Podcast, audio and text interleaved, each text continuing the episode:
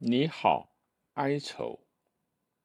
女作家冈萨，十八岁的时候在巴黎大学上学的时候，用四周时间写出了这本处女作，她一跃成为最畅销书，发行达四十八万册，获文学批评奖，又拍成了电影，红极一时。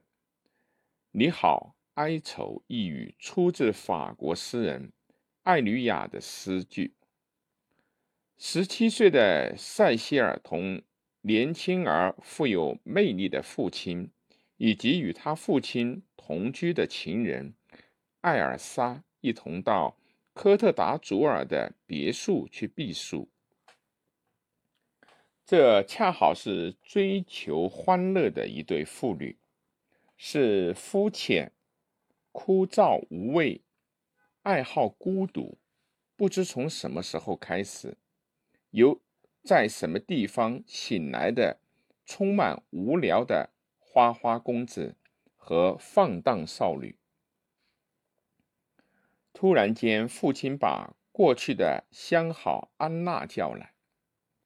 安娜处事聪明，为人谨严。是一个极富有教养的女性。父亲想抛弃艾尔莎，而和安娜结婚。塞西尔心里面酝酿着一个残酷的想法，破坏父亲和安娜的结合。安娜以塞西尔的保护人而自居，极力的照顾他，就更使塞西尔。急于破坏他们的婚事。阿尔莎看清了这一切，她在一个晚上中突然的消失。塞西尔和大学生犀利热恋，难思爱情。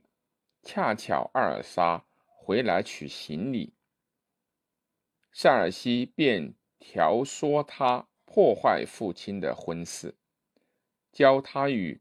西利装成情侣，故意在他父亲和安娜面前出入。西利为了爱塞尔西，也就装假作戏。出于对这种情况的嫉妒，父亲又在林中抱住阿尔莎接吻。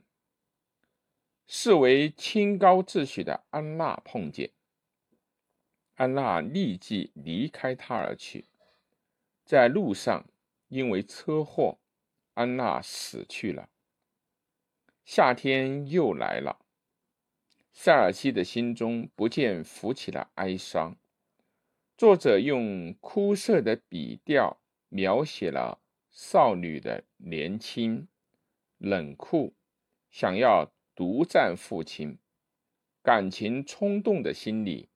在存在主义之后，这种懒散、孤独的笔调得到了年轻人的喜爱。在这本书之后，萨冈写了《某个微笑》。你爱希拉姆斯吗？即和爱一样的孤独，保持着受人欢迎的作家的地位。萨冈原名弗朗索瓦·夸雷，